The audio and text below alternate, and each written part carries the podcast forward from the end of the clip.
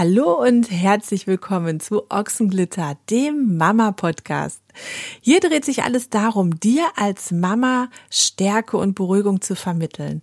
Sei es durch beruhigende Einblicke ins Leben mit drei Kindern, sei es durch die Vermittlung von Wissen und Informationen oder auch mit Tipps für das Elternleben mit deinem Partner. Jetzt aber ganz, ganz viel Spaß beim Zuhören und lass uns direkt mit der neuen Folge starten. Und ich möchte jetzt, bevor wir gleich starten mit unserem Gespräch, einmal ganz kurz auch eine Triggerwarnung rausgeben. Wir werden gleich über schwierige und auch belastende Geburtserlebnisse sprechen. Wir werden auch das Thema Vergewaltigung, Frühgeburt, Totgeburt ansprechen müssen. Und ähm, ja, wenn du dich unwohl fühlst damit und wenn du weißt, dass es Themen sein könnten, die bei dir etwas hervorrufen, dann überleg dir bitte, ob du diesen Podcast oder ob du diese Folge dir überhaupt anhören möchtest oder vielleicht auch lieber in Begleitung von jemandem anhören möchtest, damit du nicht alleine bist. So, und jetzt starten wir. Ja, hallo und herzlich willkommen zu einer neuen Folge vom Ochsenglitter Podcast. Heute mit einer ganz, ganz, ganz spannenden Interviewpartnerin und einem ganz spannenden Thema. Ich starte mal mit dem Thema und zwar ist es Auswirkungen des Geburtserlebens auf die psychische Gesundheit der Mutter. So, das müssen wir jetzt wahrscheinlich erstmal einmal ganz kurz sacken lassen. Und während das bei dir da draußen gerade im Gehirn verarbeitet wird, mir geht's nämlich genauso. Das ist ähm, ein Satz, da steckt ganz, ganz viel drin und ein Thema, da steckt auch ganz viel drin, vor allem auch ganz viel eigenes Erleben, ganz viele ja, Geschichte, die man so mit sich herumträgt. Und während das jetzt in eurem Gehirn so arbeitet, sprechen wir einmal kurz darüber, wer denn mein Gast heute ist. Und zwar, ich versuche sie einmal kurz vorzustellen, was gar nicht so leicht ist, weil nämlich mein Gast heute so viele verschiedene Kompetenzen hat und vor allem auch so einzigartige Dinge hier bei uns in Deutschland schon bewirkt hat, ähm, dass es gar nicht so einfach sein wird, das so kurz einmal darzustellen. Aber ich werde jetzt versuchen. Und zwar ist heute mein Interviewgast die Lea. Lea ist ja zuallererst einmal, würde ich sagen, Mama, Ehefrau, hat zwei kleine Kinder und ist sofern, insofern, ja, eine Mama, wie wir alle auch da draußen. Aber Lea, die ist noch viel, viel, viel mehr. Und zwar ist Lea Diplompädagogin, sie ist Psychologin, sie ist psychologische Psychotherapeutin, Doktorandin, hat auch noch die Fachkunde Kinder- und Jugendlichen Psychotherapie, verschiedenste Fortbildungen und ist, wie ich gerade schon sagte, diejenige in Deutschland, die sich wirklich als, ja, ich persönlich würde jetzt sagen, die die absolute Koryphäe ist auf dem Gebiet der traumatischen Geburtsverarbeitung und inwieweit das Geburtserleben die psychische Gesundheit der Mutter beeinflusst. So, also, jetzt begrüße ich Sie aber erstmal und ich hoffe, sie kann euch das noch einmal viel, viel besser und ausführlicher erklären. Hallo Lea, schön, dass du dabei bist und ich freue mich darauf, dass du uns einmal kurz nochmal erklärst, wer du bist, was du machst und vor allem auch dieser Schwerpunkt. Ja, hallo und danke, dass du mich eingeladen hast. Ich freue mich total hier zu sein. Es war eine sehr lange Vorstellung und vielleicht lässt sie sich ganz gut eingrenzen. Ähm, ich bin im Schwerpunkt Psychotherapeutin und habe mich da spezialisiert auf den Bereich postpartale psychische Erkrankungen. Und dazu passt es ganz gut, dass ich meine Doktorarbeit eben darin schreibe und untersuche, wie das Geburtserleben der Mutter, also ob das positiv oder negativ war, insbesondere hier, ob sie auch gewaltsame Erfahrungen gemacht hat, untersuche und schaue, wie sich das auf die psychische Gesundheit von Müttern auswirkt. Ja, und das ist äh, ein unglaublich wichtiges und spannendes Thema, wo es ganz wenig Forschung zu gibt, weswegen ich mich eben darauf spezialisiert habe. Ja, Gott sei Dank. Also wir sind ja schon mittendrin im Thema und wie du schon sagst, das ist so, so, so ein wichtiges Thema, was eigentlich jede Mutter in irgendeiner Form betrifft, ne, im Positiven oder auch im Negativen. Und ähm, ich finde es gerade, also als du gesagt hast, es gibt da ganz wenig Forschung zu. Das ist, glaube ich, ähm, ja so eine Aussage. Da würde ich gerne einmal ganz kurz mehr von dir zu erfahren, weil das ist ja eigentlich unglaublich. Also es ist ja etwas, wo man sagen müsste, das, das kann doch nicht sein. Moment, das ist doch so wichtig. Das kann doch nicht sein, dass da keine Forschung zu gibt. Mhm. Das liegt glaube ich, an zwei Dingen. Also zum einen, weil es ganz schwer zu erforschen ist, weil jeder, der ja auch Mama ist, weiß ja, dass die Geburt ganz, ganz unterschiedlich wahrgenommen wird. Also dass es immer ganz viel daran liegt, wie man das subjektiv bewertet. Und es ist immer ganz schwer, subjektive Erfahrungen, also ne, die jeder ja irgendwie ein bisschen anders ähm, wahrnimmt, so ganz objektiv ähm, zu machen. Also so, dass es quasi einen übergeordneten Fragebogen oder eine übergeordnete Skala gibt, wo man genau sagen kann, okay, Mutter A hat das erlebt, das sind gewaltsame Erfahrungen, Achtung, die hat ein erhöhtes Risiko und Mutter B hat das nicht, entsprechend ist das Risiko geringer. Genau das geht nicht, weil Mamas in Abhängigkeit von zum Beispiel ihrer Lebensgeschichte oder ganz vielen anderen Dingen, von Unterstützung während der Geburt und so weiter, das mhm. ähm, ist davon abhängig, wie die das bewerten, was sie erlebt haben. Und Mamas, die eben zum Beispiel belastet sind, schwierige Erfahrungen in der Vergangenheit haben oder eine zum Beispiel psychische Vorerkrankungen, die nehmen Dinge anders und vielleicht auch ähm, eben äh, schlimmer oder schwieriger wahr, weil der Rucksack, den sie tragen, schon eh so schwer ist. Und bei anderen Frauen, die das vielleicht irgendwie nicht haben, da ist der Rucksack viel leichter und für die ist vielleicht eine Geburt, wo viele von außen sagen würden, oh Gott, da ist ja ganz viel schief gelaufen, nehmen es leichter wahr. Aber das ist zum Beispiel die Schwierigkeit, die wir in der Forschung haben. Und das, ja.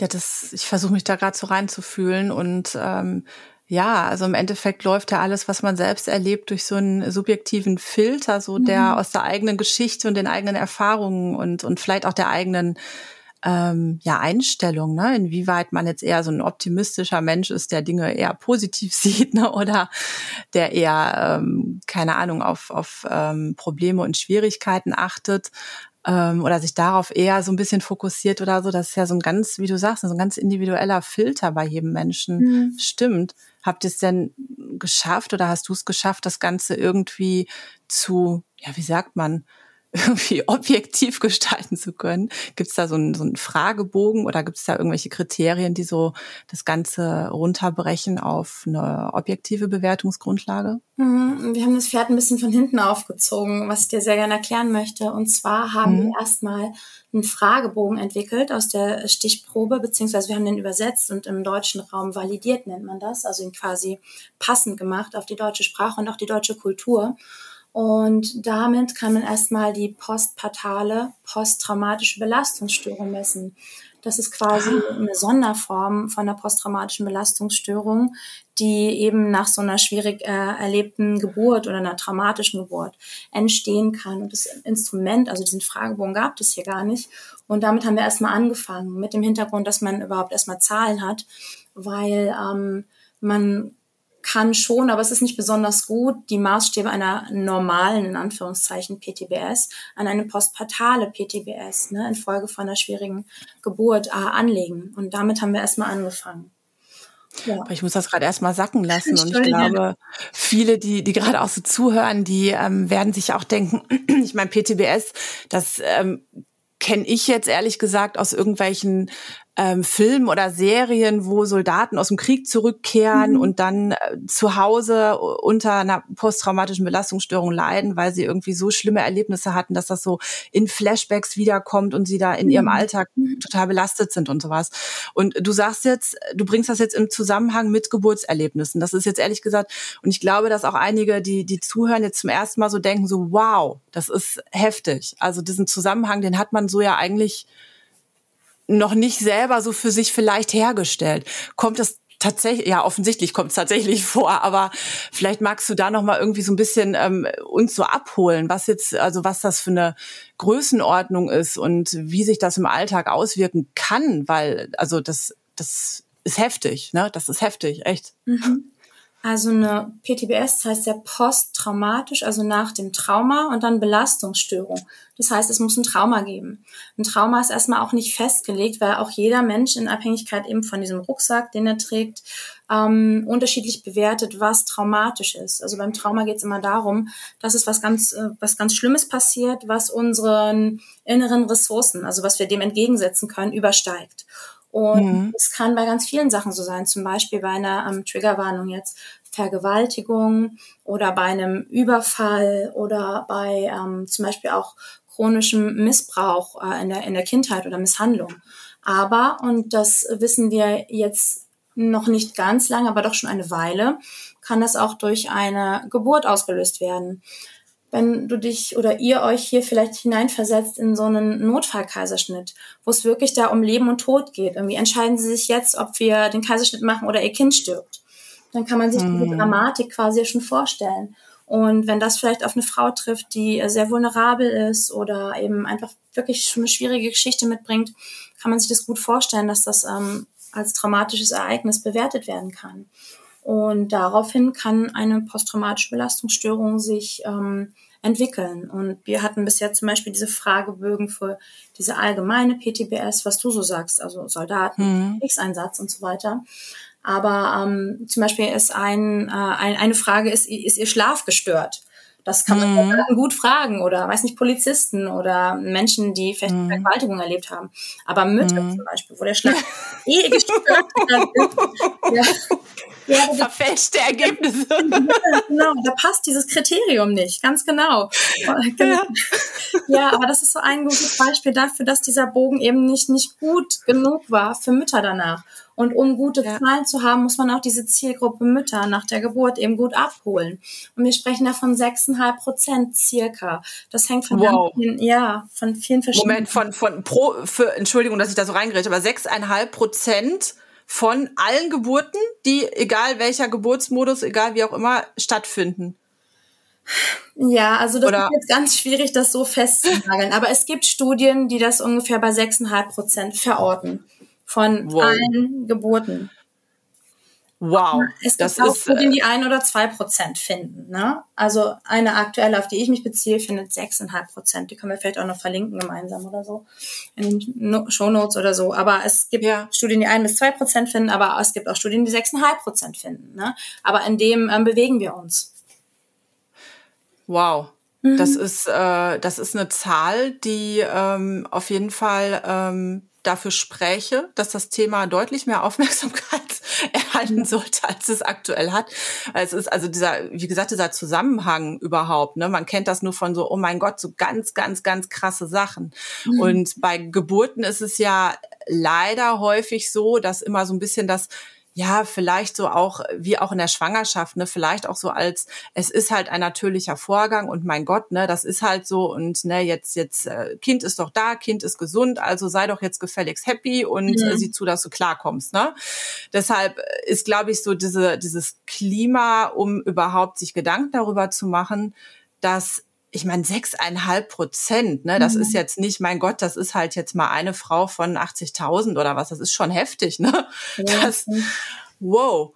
Und äh, ja, krass, krass. Weiß man oder hast du, ich weiß, das haben wir vorher gar nicht jetzt irgendwie, ich weiß gar nicht, ob du da irgendwie Daten zu hast oder so, aber jetzt einfach wirklich nur Interesse halber, gibt es ähm, bei vergleichbaren Personengruppen, die auch unter PTBS leiden, da auch eine Statistik, inwieweit ähm, da die Zahlen sind, dass man das vielleicht so ein bisschen, ähm, ich meine, jetzt haben wir gerade gelernt, okay, eine Geburt kann offensichtlich so mhm. krass verlaufen, dass sie das Gleiche auslösen kann wie ein Kriegseinsatz, jetzt mal ganz platt gesagt. Hm, ein bisschen verkürzt, ja, mit so einer Aussage. Ja, sehr verkürzt. Und ein bisschen ja. Bildzeitung, aber.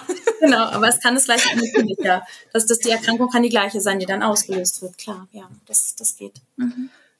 Das ist schon mal krass. Und die Wahrscheinlichkeit, hast du da irgendwie Vergleichsmöglichkeiten? Also ist das, keine Ahnung. Die allgemeinen also, PTBS-Raten meinst du? Also man kann ja. sagen, je ähm, näher der Täter, die Täterin der, dem Menschen stand, desto höher sind die Raten. Also quasi ähm, je, je enger die, die soziale ähm, Verbindung zueinander, desto höher sind die, ist die Wahrscheinlichkeit, eine PTBS zu entwickeln. Und ähm, je weiter weg das ist, also quasi bei einer Naturkatastrophe, da sind die Raten deutlich geringer, wenn man da quasi ähm, so innerlich sagen kann, okay, das ist wie so Schicksal und so weiter. Ne? Ah, so ja, ja, höhere Gewalt. Genau, höhere Gewalt, das, das kann man besser, besser rechtfertigen. Also es geht da ganz viel um Kohärenz, ne? dass man sagen kann, okay, das, das passiert irgendwie jedem. Und eine Geburt passiert ja nicht so häufig im Leben. Und wenn das dann auch noch irgendwie auf hohe Erwartungen trifft oder eben auch einfach auf den Wunsch, dass es irgendwie ne, was Schönes ist oder und das dann irgendwie enttäuscht wird und dann auch so furchtbare Sachen passieren, dann hm. äh, ist das natürlich deutlich höher, weil man sich das eben nicht gut erklären kann oder einfach oft nicht gut akzeptieren kann, weil es ja auch oft unakzeptabel ist, was, was da passiert wird. Ähm, ja. Ja, ja, ja. Mhm. Und weil auch einfach, glaube ich, dieses Klima darüber sprechen zu können, gar nicht so wirklich vorhanden ist. Du hast ja gerade gesagt, du hast jetzt diesen, diesen Fragebogen mhm. ähm, zum ersten Mal in Deutschland ja herausgebracht. Und mhm. den gab es vorher gar nicht. So als ob dieses Thema einfach nicht existent wäre oder was. Das finde ich so an sich schon irgendwie ähm, ja, ja heftig. Das stimmt, den gab es in Deutschland vorher nicht. Mhm. Okay. Und ähm, du hast dann diesen Fragebogen wahrscheinlich auch irgendwie angewandt. Und wie kam es dann so zu der Entscheidung, dass ähm, du auch eine Studie zu dem Thema anfertigen möchtest? Dass du das genauer untersuchen mhm. möchtest? Also äh, es ist quasi eine Längsschnittstudie. Also wir haben verschiedene Frauengruppen, einmal Schwangere befragt und einmal Mütter, kurz nach der Geburt und die dann in verschiedenen Abständen in ähm, drei Monatsabständen über ein ganzes Jahr quasi begleitet. Ich muss dazu direkt sagen, dass diese Ergebnisse noch ausstehen, aber wir haben quasi an dem ersten Teil ähm, diesen Fragebogen äh, validiert, nennt man das, und untersuchen quasi jetzt ähm, in, einem, in einem letzten Schritt, ähm, wie die Raten, ob die sich über die Zeit quasi verändern, ob die weniger werden, ob die stagnieren und so weiter. Aber ich habe in einem zweiten Schritt quasi, den ich ähm, jetzt schon euch erzählen kann, haben wir untersucht, wie viele Frauen negative Geburtserlebnisse haben. Also das, was, was man quasi als Gewalt unter der Geburt ähm, beschreibt, das ähm, haben wir zuerst untersucht, wenn man dazu eben diesen langen Verlauf der, der, der Zeit nicht braucht. Weißt du, wie ich das meine?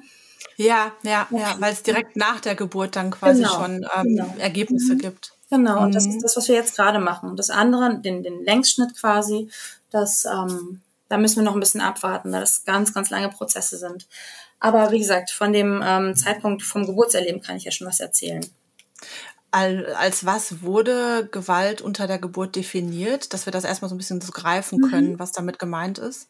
Ja, da haben wir auch einen ähm, Ansatz gewählt, wo wir nicht gesagt haben, okay, das ist Gewalt, ja oder nein, sondern wir haben die Frauen gefragt, was habt ihr erlebt und was habt ihr davon als gewaltsam bezeichnet? Und haben wir so einige Beispiele quasi zusammengesucht ähm, und haben aber hauptsächlich eben Frauen gefragt und daraus sind so Geburtsberichte entstanden.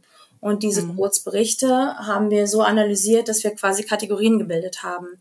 Also wo haben die Frauen Gewalt erlebt und was empfanden sie als gewaltsam? Mhm. Weißt du? Ja, ja, also erst so die, die Erlebnisse quasi aufgezeichnet dann geschaut, mhm. wo gibt's so Überschneidungen, Gemeinsamkeiten mhm. und wie kann man das irgendwie was, was zusammenfassen? Ja, genau. Mhm. Ah, okay. Was, ja. jetzt bin ich gespannt. Was, das ist total interessant gerade. Jetzt bist du gespannt. Ja. ja. Also wir haben. Ja, man, man rattert das gerade schon so mit der eigenen Historie. Ich meine, du hast auch drei Kinder auf die Welt gebracht. Mhm. Ich auch. Und natürlich, man, man denkt jetzt schon so, okay, es ist, äh, ist wirklich interessant jetzt auch zu hören, was, was so andere Frauen ne, dazu gesagt haben und was besonders häufig genannt wurde auch. Ja, das stimmt. Ähm ich weiß gar nicht, womit ich anfangen soll. Also ähm, wir haben einmal quasi vier Kategorien gefunden psychische Gewalt, wobei wir das aversive Erfahrung nennen. Ähm, kann ich vielleicht auch noch ganz kurz was zu sagen, warum wir das so nennen und nicht äh, als Gewalt benennen, weil manche sagen dann, oh, ist ja mhm. weich gewaschen und so weiter. Aber uns ist ganz wichtig, dass wir uns eben nicht in eine emotionalisierte Ecke begeben. Und ich weiß, das ist ein total emotionales Thema.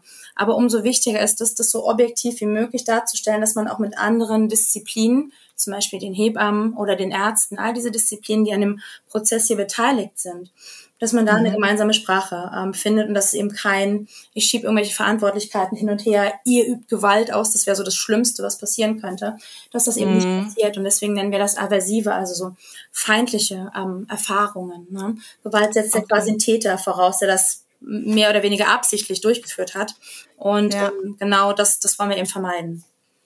Okay. War das also verständlich, ja? Ich, ich, ich versuche, also ich merke gerade, dass, dass ich noch so ein bisschen drüber nachdenken muss. Mhm. Ähm, es ähm, gibt ja an sich diesen Gewaltbegriff, also mhm. im, im Strafrechtssystem, würde ich sagen, ja. was alles so als, als Gewalt definiert wird, was mhm. dann auch in irgendeiner Form strafrechtlich relevant ist. Ja. Und ähm, ja, in der Geburtshilfe, ähm, ich, ich, so wie ich es verstanden habe, liegt die Problematik darin, dass, ähm, dass, dass ja nicht beabsichtigt Gewalt ausgeübt wird, sondern dass vielleicht Gewalt so das in Anführungszeichen Abfallprodukt ist von notwendigen Handlungen, die äh, mhm. irgendwie erfolgen müssen, so im Kontext mhm. der Geburt. Und dass die aber dafür sorgen können, dass eine Seite der Beteiligten das aber als Gewalt empfindet. Die andere Seite es aber nicht als Gewalt ausübend irgendwie meint, ne? sondern das ist halt leider im Kontext der Geburt irgendwie ähm, ja unbeabsichtigt dazu kommt. Ne? Genau, also meistens, ganz genau. Es gibt mit Sicherheit auch Menschen, die das irgendwie ähm, ne, vielleicht eher wollen, aber im allergrößten Sinne ist es genauso, wie du es gesagt hast, dass es ähm, vielen nicht bewusst ist, was sie da gerade tun. Und dass das eben mhm. auch ganz viel immer an dem Subjektiven liegt, dass es verschiedene Wahrnehmungen gibt. Also dass die Hebamme zum Beispiel was anderes wahrnimmt als die betroffene Frau oder die, die Ärztin und so weiter. Und genau das ist eben die Schwierigkeit, es eben objektiv messbar zu machen. Und deswegen das bemühen wir uns um eine objektive ähm, Sprache und eben nicht das, das Gewalt. Und ich weiß, dass das ganz vielen nicht so gut gefällt, aber es ist trotzdem notwendig aus der Perspektive Wissenschaft und Forschung. Ich habe gerade so ein, so ein Beispiel, was ähm, auch so aus, aus meiner eigenen Vergangenheit, so im Positiven mhm. und auch im Negativen, was das vielleicht noch so ein bisschen erklären kann auch. Ähm, und zwar bei einer Freundin war es ähm, unter der Geburt so, dass sie ähm, eine, eine Hebamme hatte, die ähm, ohne dass die in irgendeiner Form das ähm, so bewusst gemacht hat, ihr aber sie unheimlich verletzt hat mit, mit ihren Aussagen. Und zwar ähm, die Aussage, ja, ähm, da müssen sie sich jetzt aber mal ein bisschen zusammenreißen mhm. und ähm, ne, dass das muss jetzt funktionieren. Das ist so eine Aussage, ne, die ja, wie du gerade sagtest, die halt überhaupt nicht in irgendeiner Form von der Hebamme so, so, ja, böse in Anführungszeichen gemeint war wahrscheinlich, mhm. sondern die hat einfach nur gesehen, hey, wir müssen jetzt ein bisschen Druck machen und hat das vielleicht ein bisschen ungeschickt ausgedrückt, aber das war für meine Freundin in dem Zusammenhang mit, mit den Gefühlen, die sie in dem Moment hatte, mit dem Kontrollverlust und mit allem drum und dran, war das mhm. für sie ähm, eine, eine Gewalterfahrung tatsächlich, weil sie es unfassbar verletzt hat, auch lange über die Geburt hinaus. Und ich habe im Positiven auch ein Beispiel erlebt, ähm, eine Hebamme, die mir am Anfang der Geburt gesagt hat, ähm, sie müssen jetzt in überhaupt nicht irgendwie höflich sein, sie müssen nicht antworten, sie müssen sich nicht unterhalten, sie müssen nicht reagieren. Wir sind jetzt völlig egal, es geht jetzt nur um sie, sie müssen sich jetzt komplett auf sich selber konzentrieren und müssen sich keine Gedanken machen, was jetzt halt die Höflichkeit, der Höflichkeit halber gemacht werden sollte oder so. Ja. Und das war so im Positiven für mich. Ähm, werde ich auch nie vergessen. Ähm, das ist jetzt auch fünf Jahre her schon, aber ich werde es nie vergessen, weil das wirklich für mich der Startschuss in eine unheimlich positive Geburt war. So dieses, hey, du hast die Erlaubnis, jetzt dich komplett auf dich zu konzentrieren. Du musst jetzt nicht Konversation führen und reagieren und lächeln und antworten oder was auch immer. Ne? Du hast quasi die offizielle Erlaubnis, dich nur auf dich zu konzentrieren. Und das war so im Positiven auch so eine Beeinflussung, die ähm, ja nach außen hin jetzt vielleicht überhaupt nicht was Besonderes war, aber für mich erlebt unglaublich positiv war und unheimlich viel bewirkt hat auch. Ja, das ist natürlich wunderschön. Ähm, ich hänge aber noch bei deiner Freundin, was du gerade gesagt hast, sie reißen sich mal zusammen. Und ich habe ja vorhin auch so irgendwie gezögert, wo ich gesagt habe, okay, man muss da irgendwie aufpassen. Ähm, selbst wenn die Dame, die das deiner Freundin gesagt hat, reißen sich zusammen, nicht irgendwie ähm, absichtsvoll oder gewaltsam gemeint hat, ist es natürlich trotzdem wichtig, in so einer sensiblen und vulnerablen Situation wie der Geburt wahnsinnig auf Sprache und so weiter zu achten, insbesondere als Fachkraft. Oh, ja. Das möchte ich auch nochmal ganz ja. klar rausstellen, sonst klingt das immer so ein bisschen so, als wäre das ja. nur das Problem der Frau. Es ist auch das Problem der Kommunikation und, und von mir ist auch sowas wie Schulungen, Personalmangel, dass man eben keine Zeit hat, sich so entspannt drauf einzulassen und so weiter. Das sind ja alles Probleme, die da dranhängen. Es geht aber eben nicht um diese eine Täterin oder die, die Frau, die das zu, zu, zu eng nimmt. Das möchte ich hier nicht so darstellen, aber ich möchte sagen, dass es eben verschiedene subjektive Sichtweisen auf die Dinge immer gibt und dass es eben schwer ist, das alles in Einklang zu bringen. Ja, ja, ja, ja. Und es wird ja Druck, der, der durch, ähm, ja, durch die Umstände im Endeffekt erzeugt wird, wird weitergegeben dann teilweise an die Mutter, mhm. ne? Ganz genau, ja, ganz genau. Das ist ein Riesenproblem. Aber wir waren, sind ein bisschen abgeschwiffen. Ich wollte dir doch ja. Zahlen sagen. Okay. Ja. Gewalterlebnisse, Kategorien. Wir waren gerade bei der psychischen Gewalt, genau. Okay, also vielleicht. Oder in Anführungszeichen. Vielleicht noch einen ganz kleinen Schritt vorher. Äh, wir haben weit über 1000 Frauen befragt, ähm, fast 1300 Frauen. Und wow. davon haben 53,2 Prozent angegeben, mindestens eine Erfahrung gemacht zu haben, die sie selbst als aversiv beziehungsweise gewaltsam erlebt haben. 53 Prozent der Frauen haben das gesagt. Also Puh. über die Hälfte, ja. Das äh, ist jetzt auch so eine Zahl, das muss man auch erstmal sacken lassen. Mhm, ja, das stimmt. Das äh, kollidiert komplett mit diesem, ähm, ich sag's mal, Instagram-Liken, hey, wir sind so happy, wir haben ein Kind auf die Welt gebracht, alles ist schön und ich bin glücklich und überhaupt und weiß nicht. Ja. Das, äh, puh. Und das bei über der Hälfte mhm. der Frauen. Und 1300 Frauen, das ist ja jetzt auch nicht irgendwie, man fragt mal fünf Leute irgendwie in der Fußgängerzone, das ist ja wirklich, ähm, ne? ja. das ist ja eine, eine Datenbasis, äh, da kann man auch davon ausgehen, dass das, dass das repräsentative Zahlen sind, ne? Genau. Wichtig ist, ne, gewaltsame Erfahrung heißt nicht auf jeden Fall traumatisiert und heißt auch nicht PTBS. Das nochmal ganz klar rauszustellen. Ja. Ne? Aber es sind Frauen, ja. die gesagt haben, da war mindestens eine Sache, wo ich gesagt habe, das habe ich als Gewalt erlebt, ne? als, weiß nicht, ne? Störung meiner Integrität oder ne, was auch immer. Aber zu den ähm, Details kommen wir gleich noch. Ja. Und, und Gewalt ist ja in dem Zusammenhang dann auch etwas, was, wo man jetzt nicht einfach sagt, okay, das ist irgendwie doof gelaufen oder mhm. das war irgendwie ein bisschen unhöflich, sondern das habe ich als Gewalt erlebt. Genau. Das ist ja auch schon eine Nummer, ne? Das ist ja nicht einfach nur so, so ein bisschen was. Das ist schon heftig. Und das über die Hälfte. Wow. Genau. Ja, das ja, fand ich auch. Klammer auf eben, und die Frauen vergleichen sich aber mit dieser Instagram-Welt. Und das ist auch ein ganz großen, großer Teil des Problems, dass 53 Prozent der Frauen, die gesagt haben, boah, hier ist was so schlecht gelaufen, dass ich das als Gewalt erlebt habe, denken, die Realität sieht so aus, dass 99 Prozent der Frauen eine schöne Geburt haben, aber nur sie als eines Prozent oder so da irgendwie echt schlimme Dinge erlebt haben. Das, oh nein. Ja. ja. aber das ist genauso ja. wichtig, auch in dieser Studie und in diesen Zahlen, um das auch mal so klar zu benennen, dass 53 Prozent der Mütter eben was Schwieriges erlebt haben für sie und nicht es ein Rand- oder Nischenphänomen ist. Und das ist, glaube ich, das, das, das größte, die größte Botschaft, die ich hier mitgeben möchte. Frauen, die schwierige Geburtserfahrungen erlebt haben, sind nicht alleine. Sie sind sogar quasi ne, eher, eher das, das, das, ja, ne, eher die Regel als die Ausnahme mit 53. Ja, erschreckend. Ja, ja. ja. Das ist wirklich erschreckend. Und ich glaube auch, falls man jetzt, äh, ich, ich weiß, dass einige immer dazu neigen, das ein bisschen zu relativieren und ja und überhaupt mhm. und keine Ahnung. Ähm, eigentlich ist es ja auch vollkommen irrelevant, ob das jetzt bewusst ausgeübte Gewalt ist oder ob das Gewalt ist, die vielleicht notwendig war oder oder mhm. oder. Eigentlich ist es vollkommen irrelevant, weil das, was im, im Endeffekt ja wichtig ist, ist ja die Tatsache, inwiefern das die Mutter in ihrem späteren Alltag auch mit dem Baby ähm, ja begleitet oder auch mhm. beeinflusst. Ne? Das ist doch eigentlich das, was wichtig ist. Und Absolut. deshalb ist, ist dieser Fokus auf, ja, das war jetzt nicht so gemeint oder das musste jetzt sein, ist ja eigentlich äh, egal, um es mal so.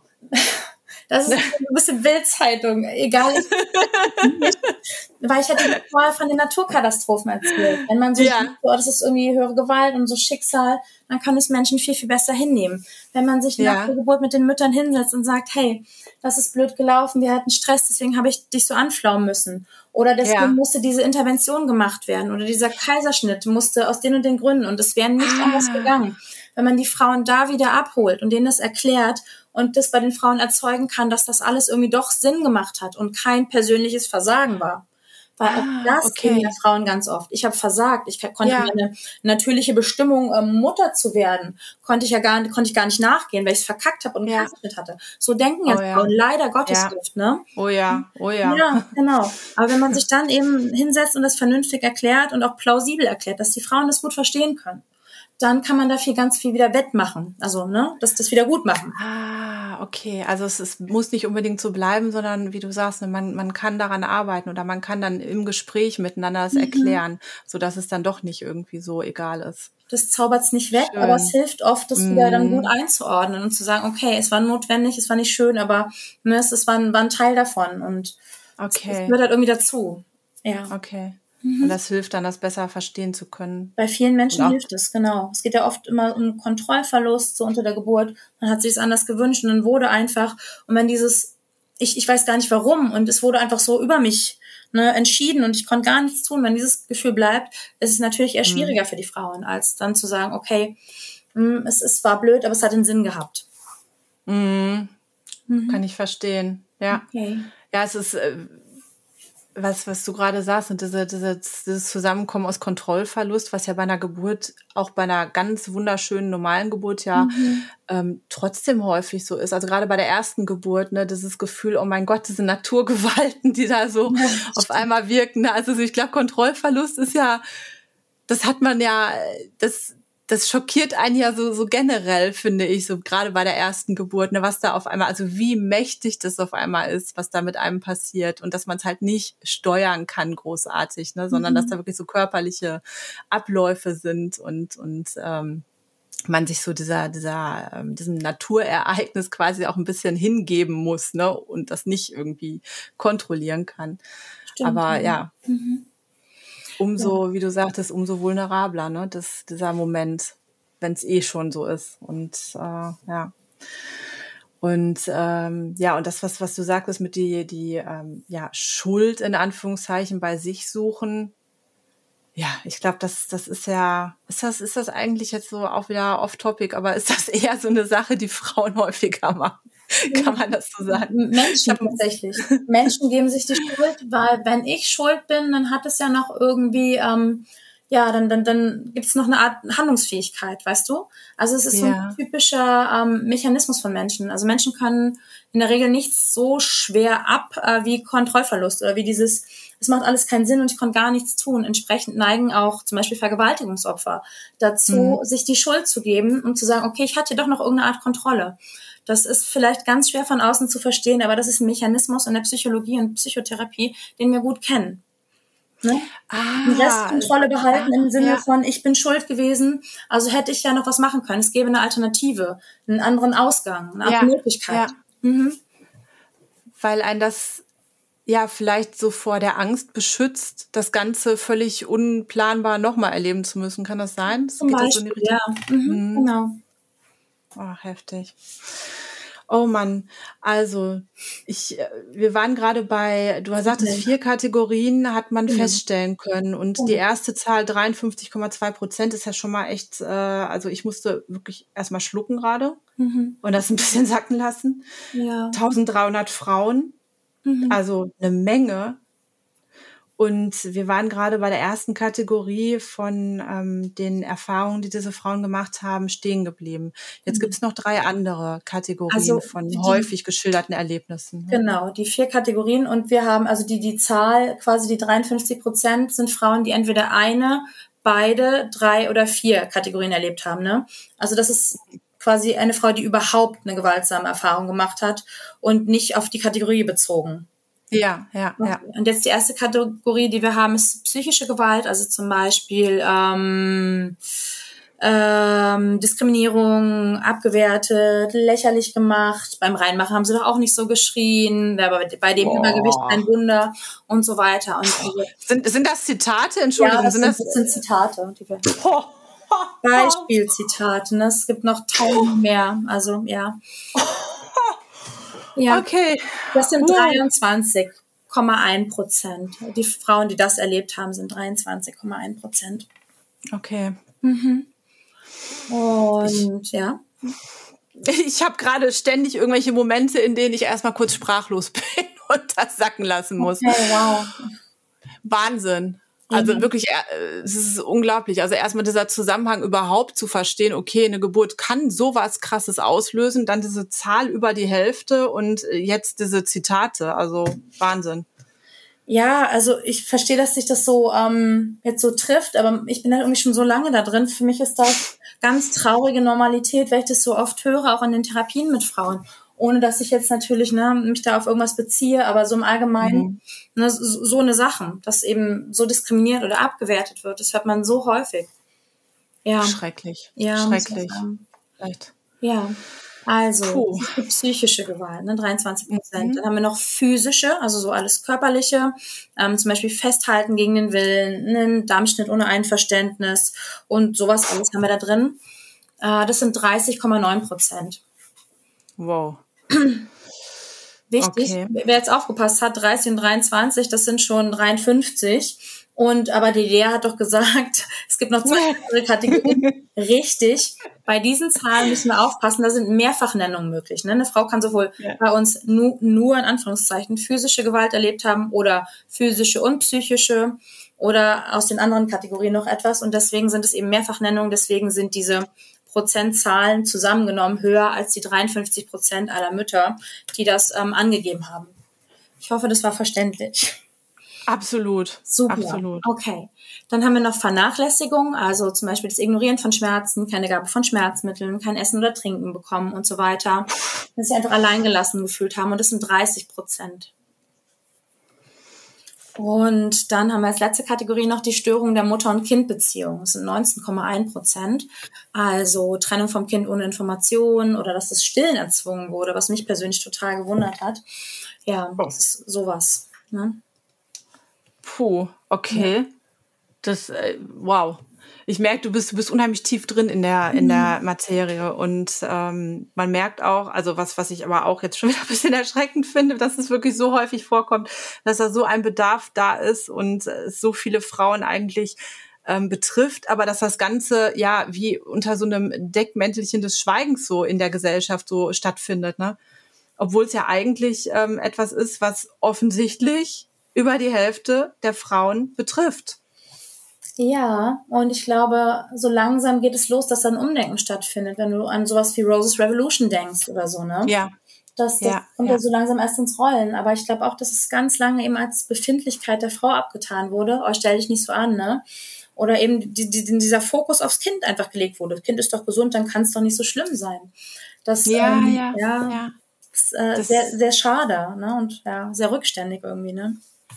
Ja, absolut, absolut. Ähm, Roses Revolution, für, für die, die das noch nicht so gehört haben mhm. oder noch nicht kennen, ähm, das ist doch, wenn ich richtig informiert bin, eine jährlich stattfindende Aktion, mhm. ähm, bei der Frauen, die Gewalterfahrungen unter der Geburt gemacht haben, mhm. bei der Klinik, wo sie entbunden haben, ähm, Rosen, weiße Rosen ablegen, ist das, oder vor die Tür legen, so als Zeichen des, genau. ähm, es ist immer im November, genau, und es wird eben vor, vor die Klinik, wie du sagst, eine Rose niedergelegt. Ich meine, es ist eine rosa Rose, aber das ist Ach so, okay. ja, ja. unerheblich, glaube ich. Aber es geht eben darum, ein Zeichen zu setzen, ne? Einfach Rosen ja. zu legen und die, die Sache sichtbar zu machen, ne? Eben nicht mehr zu schweigen. Und offensichtlich ist da ein ganz, ganz großer Bedarf da, das sichtbar ja. zu machen. Ähm, das ist ja vor. ähm, inwieweit kannst du sagen, hat das Auswirkungen? Weil jetzt haben wir gemerkt, okay, wow, es sind offensichtlich, betrifft es ja mehr als die Hälfte der Frauen, dass sie während der Geburt Erlebnisse hatten, die, ähm, ja, um es mal euphemistisch auszudrücken, die mhm. sich nicht so gut angefühlt haben, die nicht so schön waren, mhm. die sie wirklich als Gewalt bezeichnen würden. Mhm.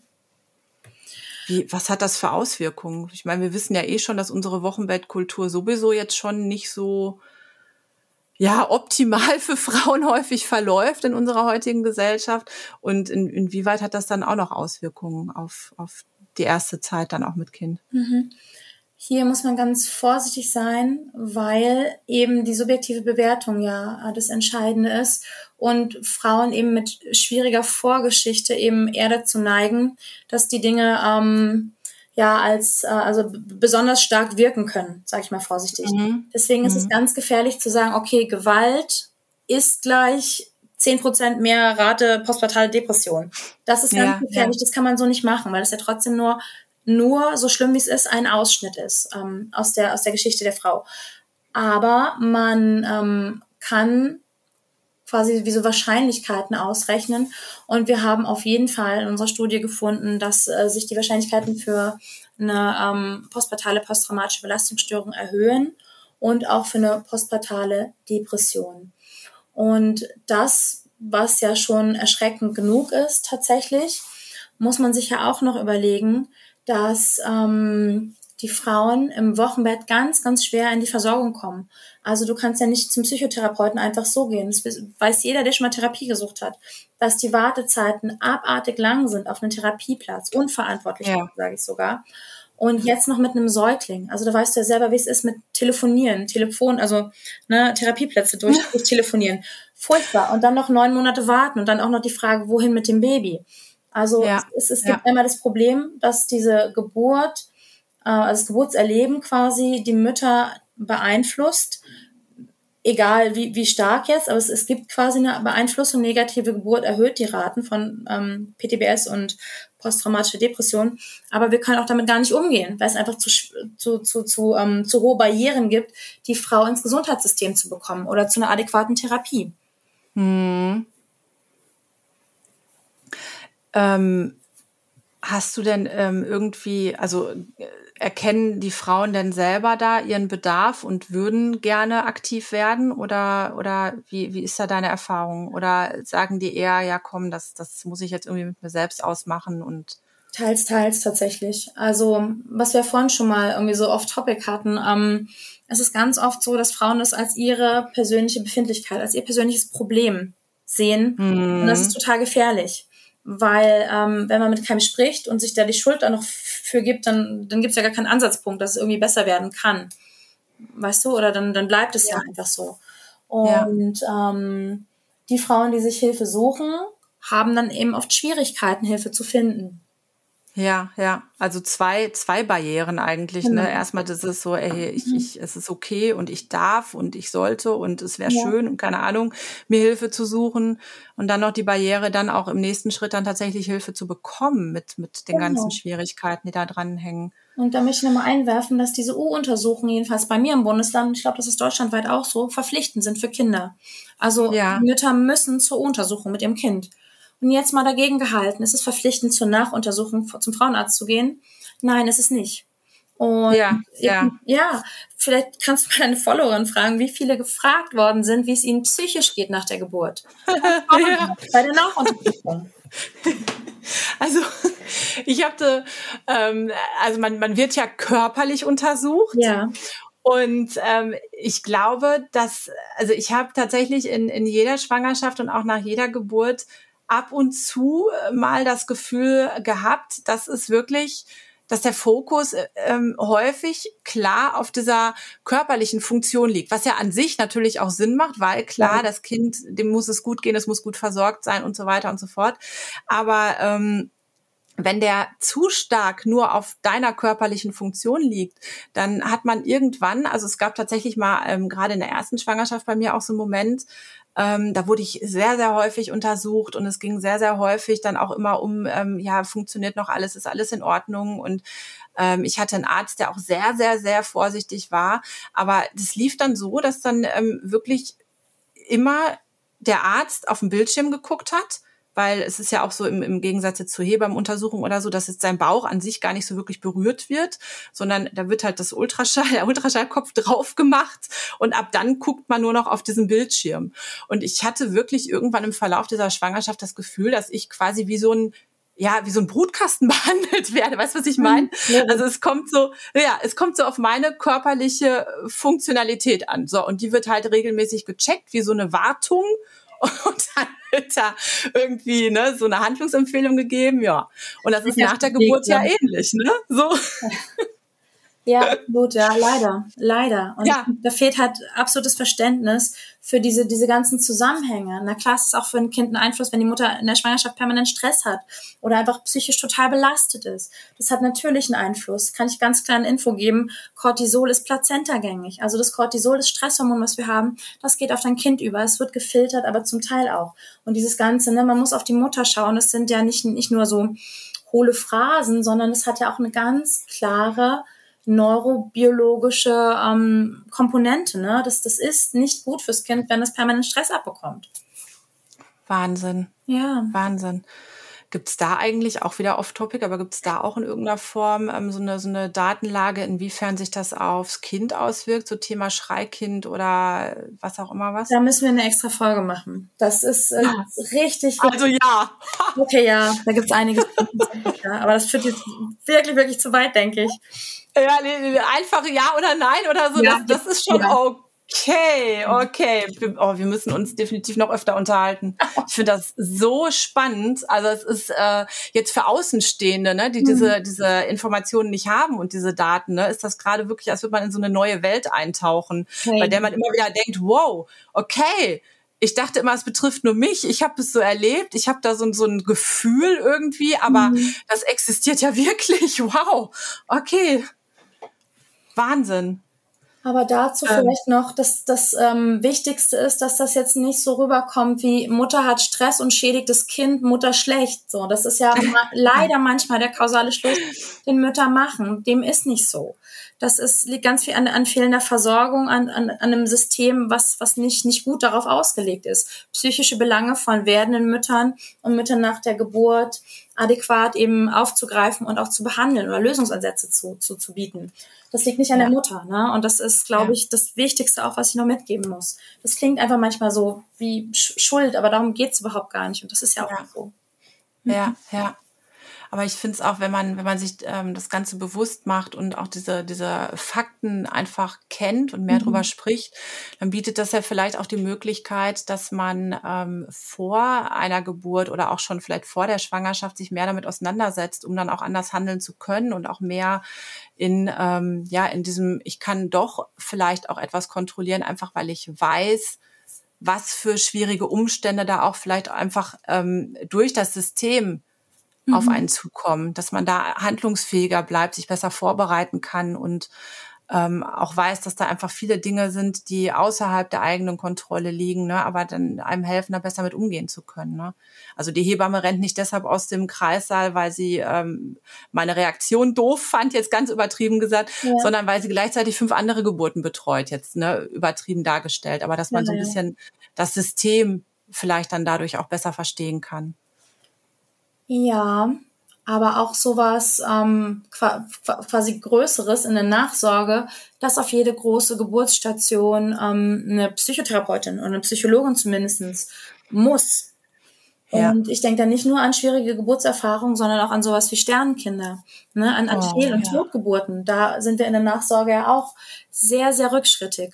Oder oh, ähm, ja. Frühcheneltern, die dann diese, diese krasse Trennung von ihrem Kind erstmal haben oder wo dieses also wo das äh, in, in, in der Waage eine ganze Zeit lang ist, ob das Kind überleben kann oder eben nicht.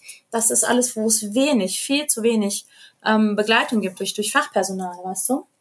Oh ja, Oh ja, also, mhm. also da kann ich auch aus eigener Erfahrung sagen, dass ähm, gerade in so einer Situation sich so diese ganzen Gefühle, die man vielleicht sowieso schon so ein bisschen hat, dieses, mhm. ähm, ne, was, was kann ich selber beeinflussen bei der Geburt? Was hätte ich selber irgendwie, ähm, keine Ahnung, vielleicht im Nachhinein anders machen können oder so, damit, was weiß ich, das Stillen besser gelingt oder damit mhm. ich besser gehört werde oder damit es so verläuft, wie ich es gerne hätte oder so. Das äh, potenziert sich ja in, bei so einer Erfahrung noch viel, viel, viel mehr. Ja, ne? Ja. Und, und gerade dieses, ähm, dieses Schuldgefühl, was ja völlig irrational ist, aber dieses, mein Körper hat nicht so gut funktioniert und deshalb muss mein Baby jetzt, ähm, keine Ahnung, diese Kanülen, Untersuchungen, alleine mhm. sein, etc., alles so ähm, erleiden. Ne? Das ist äh, also wow. Ähm, ja, aber zumindest, also so wie ich es erlebt habe, ähm, gibt es da ja zumindest auf den Frühchenstationen ähm, schon Ansprechpartner aber viel zu wenig. Also quasi ein, einen Menschen, der dann ähm, alle paar Tage für die gesamte Station in irgendeiner Form ansprechbar ist. Ne? Das ist natürlich, ähm, wird wahrscheinlich dem Bedarf nicht ansatzweise gerecht. Ne? Hm, ich glaube, du kommst aus dem Ballungsgebiet, ne? Also mhm. ländlicher Raum als Stichwort vielleicht, ne? Also an sich ja. sind ja eh Kreissaalschließungen und so weiter und ähm, Frühchenstationen, das ist natürlich eine Sache, klar, aber eben es geht ja auch um, um die Eltern dann, ne? Die Mütter, die dann quasi im Wochenbett sind, ohne das Kind bei sich haben zu dürfen und so weiter. Weißt du, und ja, ja, ja. Sternkinder äh, ne, und so weiter, das ist ja auch alles ein, ein Thema von ähm, der Gynäkologie und eben nicht der äh, Neonatologie. Da können die Kinder natürlich auch sterben, was auch schlimm genug ist, aber ich finde trotzdem immer wichtig, dass man das beides quasi trennt voneinander. Ja. Und gleich auf den Frühchenstationen der Bedarf auch nicht ausreichend gedeckt ist, vor allem nicht auf dem, äh, im ländlichen Raum. Und ich weiß, ja. jetzt denken wieder einige auch bestimmt so, ja, und bei mir war das doch so. ist richtig und das ist wunderbar, wenn das so war. Und es gibt auch ganz wenig Krankenhäuser, die das auch schon machen. Aber äh, da gibt es ja auch Zahlen und Statistiken, also wie viel äh, quasi für Psychotherapeuten ausgegeben wird oder wie viel äh, für ein psychosoziales Netzwerk in Kliniken. Und da können wir ganz gut uns anschauen, dass die Zahlen eben nicht ausreichend sind. Ja, das, das glaube ich. Also wenn man sich die Zahlen anschaut, dann äh, müsste ja mindestens für jede zweite Frau müsste ja eine Betreuung einfach so schon da sein. Ne? Allerdings eine Nachbesprechung. Also nochmal, 50 Prozent heißt ja nicht, dass sie alle ein Trauma haben und dann eine PTBS entwickeln. Aber ich denke, es ist für jede Frau gut, einfach so aufgefangen zu werden und dann nochmal in Ruhe ähm, nachbesprechen zu können, was da wirklich passiert ist und so weiter. Ne? Also der, der Bedarf ist, ist äh, auf jeden Fall da. Ich merke das immer, wenn man mit anderen Müttern spricht. Ich glaube, mhm. dass äh, gerade wenn man kleine Kinder hat, Babys hat, so das Thema Geburt, ähm, das ist so relevant und, und so mhm. einprägsam irgendwie für jede Mutter, dass man, ähm, ich habe das so oft erlebt, dass ich mit fremden Frauen in Kontakt komme und innerhalb von zehn Minuten reden wir über unsere Geburtserlebnisse. Der ähm, Bedarf ist anscheinend auf beiden Seiten dann so hoch, dass man ja sich, sich ähm, auch mit, mit eigentlich fremden Menschen da auf einer sehr ähm, intimen und, und ähm, mhm. detaillierten Basis dann auch austauschen möchte. Ne? Also das zeigt ja eigentlich schon, also ich habe es wirklich so oft erlebt, irgendwie seit, ich weiß nicht, was so deine eigenen Erfahrungen ja. sind. Wahrscheinlich wirst du so aufgrund deiner, deiner fachlichen Qualifikation ja sowieso irgendwie von allen da so ein bisschen anders auch noch angesprochen. Ja. Aber Tatsächlich, ja, das stimmt. nee, aber jetzt auch völlig ohne den Hintergrund ähm, war es wirklich bei mir so, dass, dass man da sehr, sehr, sehr viel immer mit anderen so drüber spricht. Das ist, also man sieht, hey, die hat auch ein Baby und man kommt da sofort ins Gespräch und jede Frau erzählt da, ja, ich habe das und das erlebt und das und das erlebt und ähm, ja, vielleicht auch so der Versuch, weil man redet natürlich auch gerade dann über diese Erlebnisse, die nicht so schön waren und dann vielleicht mhm. auch einfach so dieser Versuch, das über diese Gespräche immer wieder auch irgendwie verarbeiten zu können, ne? Und und ähm, ja. Ja, klar, reden hilft ja natürlich, ne? Auch wenn man sich so dann vergleicht quasi und merkt, ey, man ist nicht alleine, ne? Ja, ja. ja absolut. Das, das kann ja. leider nicht die Lösung sein, ne? Spielplatzgespräche vielleicht, ähm, um, um, das zu heilen. Das ist natürlich was Schönes, wenn man da andocken kann, aber das kann nicht, ähm, ja, kann ja nicht in der Verantwortung der Frau sein, das irgendwie ja so zu verarbeiten. Ja, und da ist auch, ähm, wie du gerade auch sagtest, ne, einfach dieses Klima, dass man ähm, sich selber und auch anderen gegenüber klar machen darf, nee, das ist ein relevantes Thema und ich habe das Recht dazu, ähm, darüber reden zu dürfen, das verarbeiten zu dürfen und das halt nicht einfach nur abzuhaken, so nach dem Motto, ja, hey, komm, hat doch alles geklappt, Kind ist gesund, ich habe, mhm. äh, ne, ja. mir geht's körperlich gut und ähm, deshalb gibt's ja gar keinen Grund, in Anführungszeichen, ne, da jetzt in irgendeiner Form da immer wieder drüber reden zu wollen oder so. Das ist ja so ein bisschen das, was, was man teilweise ähm, auch entgegengebracht bekommt. Ne? Dieses Unverständnis, ja mein Gott, warum willst du das denn jetzt immer wieder so hervorholen? Es ist doch jetzt alles gut gegangen, ihr seid doch beide gesund und macht doch mal einen Haken hinter. Ja, reißt sich doch mal zusammen, ne? Als Stichwort. Oh, ja. Fürchterlich, ja.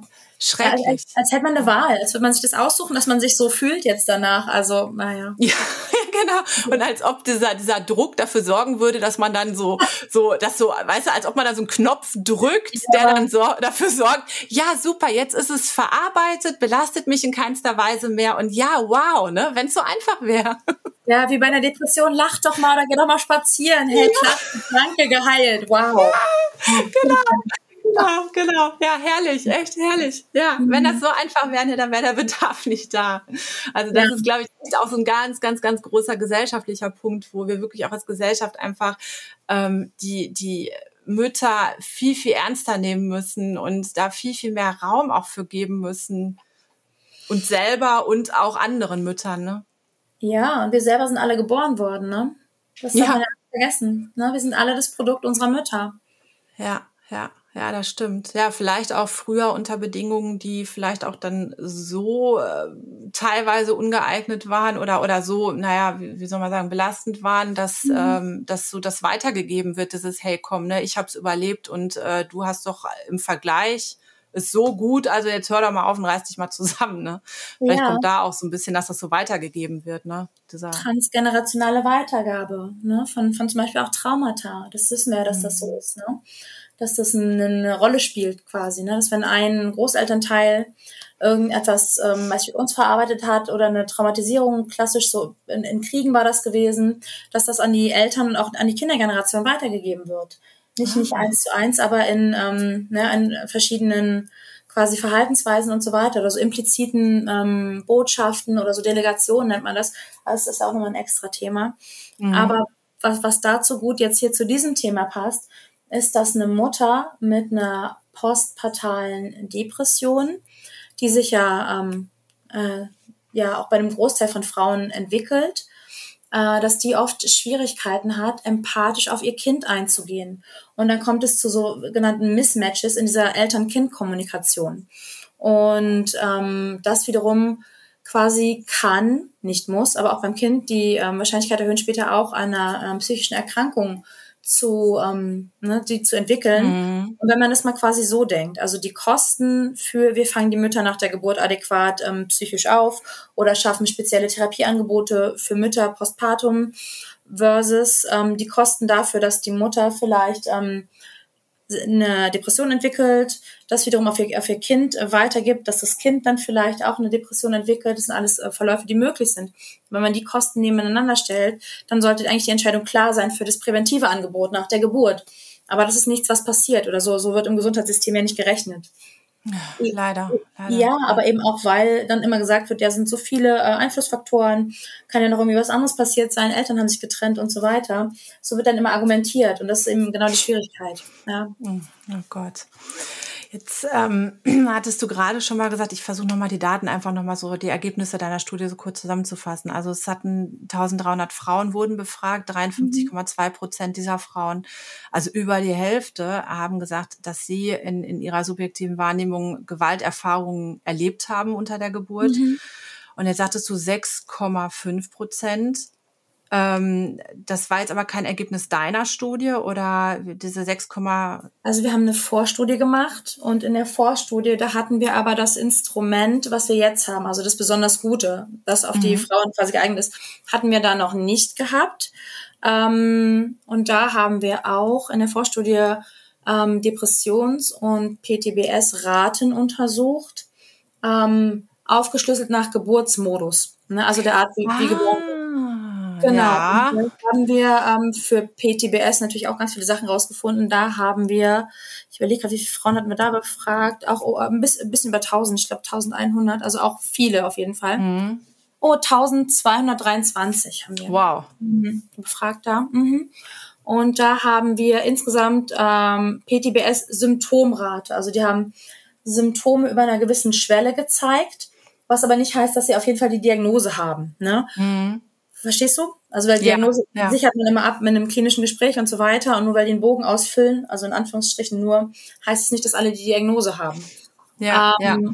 Aber da haben wir von den 1223 Frauen, und das war so ein Durchschnitt durch die Gesellschaft quasi, es war nicht irgendwie eine Risikopopulation, also nur psychisch Erkrankte, das war es nicht, das waren in Anführungsstrichen ganz normale Frauen und davon hatten 7,93 Prozent ähm, eine PTBS-Symptomatik insgesamt und wow. verteilt auf den Geburtsmodus von ähm, Frauen, die vaginal geboren haben, 4,2 Prozent. Von Frauen vaginal operativ, also ähm, Sauglocke oder Zange, haben wir 13 Prozent. Oh. Also höher, ne? Frauen mit einem Wunschkaiserschnitt hatten wir 0 Prozent, was man sich ja super gut vorstellen kann. Ne? Die, ähm, für die ist das ja irgendwie kein, also die, die ähm, gehen ja quasi hin, äh, sind darauf eingestellt, okay, jetzt findet diese Bauchoperation oder Bauchgeburt statt ja, und ja. kann ja quasi nahezu nicht traumatisch sein, was die 0% sehr gut erklärt, wie ich finde. Ja. Ähm, haben wir Frauen mit einem medizinisch indizierten ähm, Kaiserschnitt, also der auch geplant war, quasi ähm, untersucht. Also die hatten 5%. Frauen mit einem sekundären Kaiserschnitt, also ähm, wo es dann im Geburtsverlauf irgendeine Komplikation gab und wo es dann quasi ähm, nach Einsetzen der Wehen zum Kaiserschnitt kam, haben wir 9,9 Prozent. Und bei Frauen mit einem Notfallkaiserschnitt haben wir 29 Prozent. Wow. Ja. Wow. Ja. Wow, ja, und wir reden jetzt äh, immer noch vom PTBS, also von genau. äh, ne, ja. den Symptomen, also um nochmal zurückzukommen, den mhm. ja eigentlich so der der ähm, einer unglaublich äh, krassen Belastung jetzt ganz ganz ganz blöd laienhaft mhm. gesagt. Also wir reden jetzt nicht von der, hört sich jetzt auch bescheuert an, aber nicht von der ähm, normalen Depression, sondern von einer mhm. vielfach gesteigerten ähm, Symptomatik, ne? Eine posttraumatische Belastungsstörung, das ist was anderes als eine Depression, genau. Das ist so, wenn die Frauen diese Flashbacks haben, wenn die so ganz angespannt sind, dann vielleicht auch nicht mehr gut schlafen können, wenn die immer wieder diese Bilder haben. Oder wenn man, keine Ahnung, das Desinfektionsmittel riecht, dass dann die Bilder wieder kommen. Und das ist so, das das Klassische. Oder Boah. dass sie dann Sachen vermeiden, wie zum Beispiel Sex zu haben, wird dann vermieden, aus Angst, wieder schwanger zu werden und nochmal gebären zu müssen. Und oh. das, die, die, das ist so diese klassischen ja. Symptome dafür. Das, mhm. das, das ist krass, das ist echt krass. Ja. Wie, ähm, jetzt hast du schon so ein paar gute Beispiele auch genannt, wie sich das so im Alltag zeigt. Und mhm. ähm, hast, hast du da noch irgendwie ähm, anonymisierte Erlebnisse oder Berichte oder irgendwas, was, was du da so, um das Ganze nochmal so ein bisschen so greifbarer zu machen, was das für eine äh, Dimension hat? Weil das ist äh, Mhm, auf jeden Fall kann ich dir diesen Bogen, den wir haben, verlinken, den mhm. ähm, wir gemacht haben. Ist, glaube ich, das Allerwichtigste, dass ich dir den ähm, quasi schicke und du den irgendwie verfügbar machst für.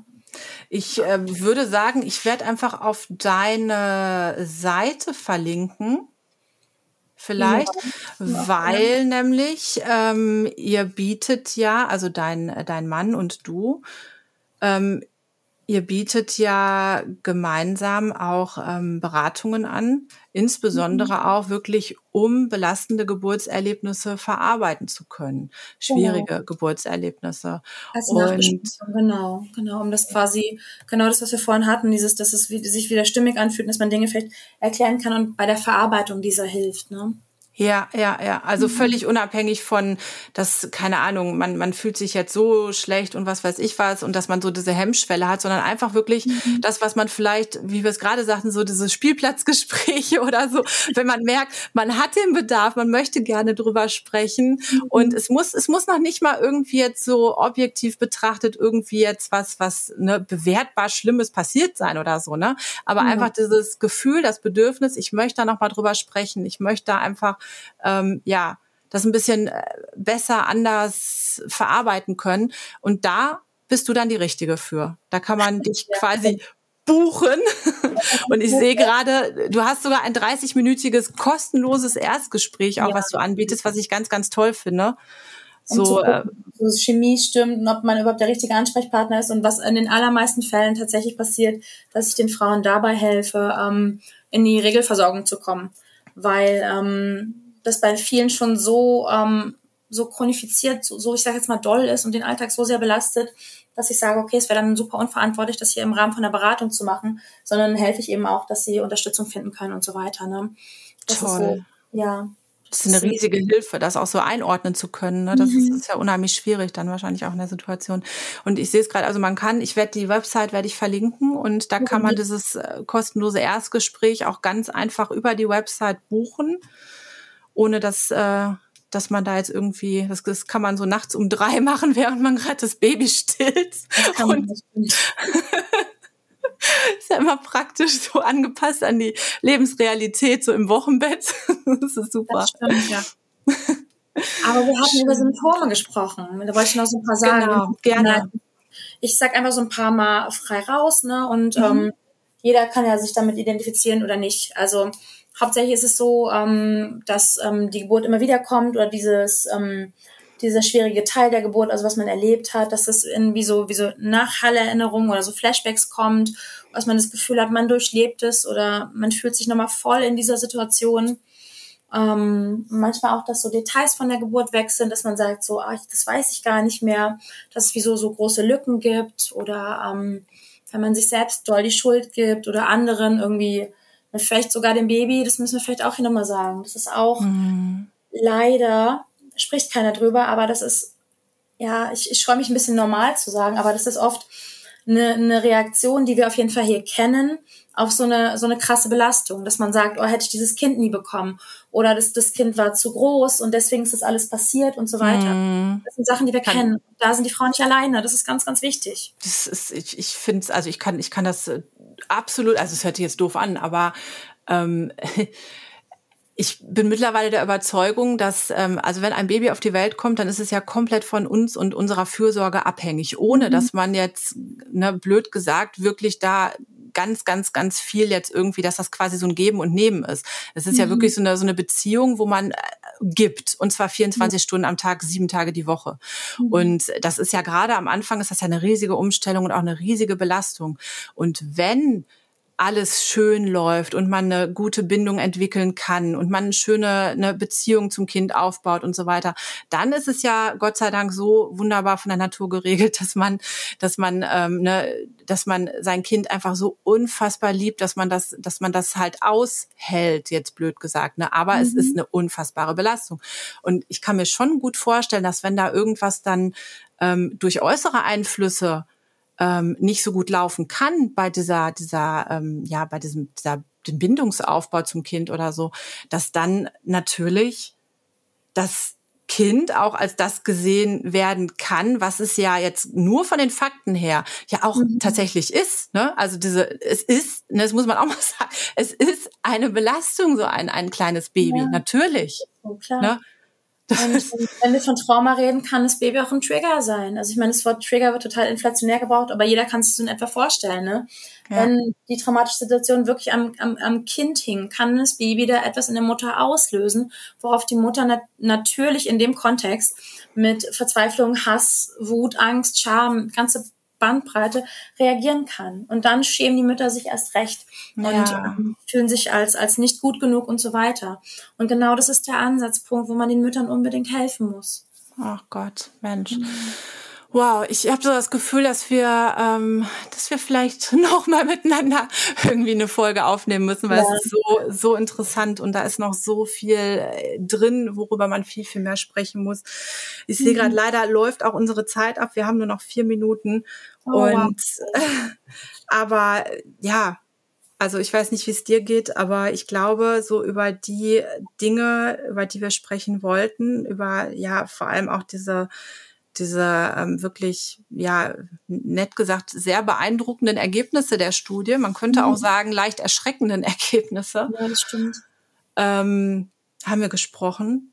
Und also wie gesagt, ich glaube, das ist einfach was, das, also ich selber merke, dass das muss man erstmal ein bisschen sacken lassen, muss man sich erstmal bewusst machen, weil es wirklich ähm, etwas ist, was man so, ähm, wenn man sich nicht damit beschäftigt, mhm. gar nicht so auf dem Schirm hat. Also was wirklich ein bisschen wow, das, das ist ja heftig. Es ist einfach heftig. Ja. Ja, umso wichtiger, dass du ähm, mich eingeladen hast, dass ich die ähm, Gelegenheit hatte, hier darüber zu sprechen. Und ja, es ist auch wichtig, dass du ähm, in dem Raum gibst und auch so Aufklärungsarbeit leistest. Ne? Genau das brauchen wir in dem Feld insbesondere. Danke, danke, ja, und danke, dass, dass äh, du dir Zeit genommen hast. Ähm, und dass du auch wirklich, ähm, dass du so auch forschst zu dem Thema und das sichtbar machst und da auch eine Datenbasis auch einfach ähm, erschaffst, auf deren Basis man dann auch überhaupt mal irgendwie auch mal sprechen kann, ne? dass es nicht mhm. abgetan werden kann. Das ist ja auch unheimlich wichtig, ne? dass man da Fakten hat und und das stimmt ja. Ja, boah, ganz ganz toll. Ja, boah, vielen vielen vielen Dank.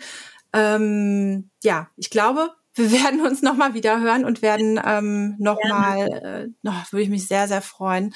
Ähm, ich hatte es gerade schon mal gesagt, deine Website, ähm, euer Beratungs- oder dein Beratungsangebot, wie man eine schwierige Geburt verarbeiten kann und auch das kostenlose Erstgespräch, 30-minütig, was du ganz, ganz easy auf deiner Website anbietest mit einem Link und einfach ausfüllen, egal wann. Ähm, das werde ich auf jeden Fall ähm, gleich einmal verlinken, auch in der Folge, einfach in den Show Notes unten. Und ja, jetzt bleibt mir nichts mehr, außer dir zu sagen, Dankeschön, wirklich von Herzen danke, dass du dir die Zeit genommen hast und es war ein unheimlich interessantes, aufschlussreiches Gespräch für mich und ich freue mich schon aufs nächste Mal. Ich mich auch. Vielen, vielen Dank. Danke dir.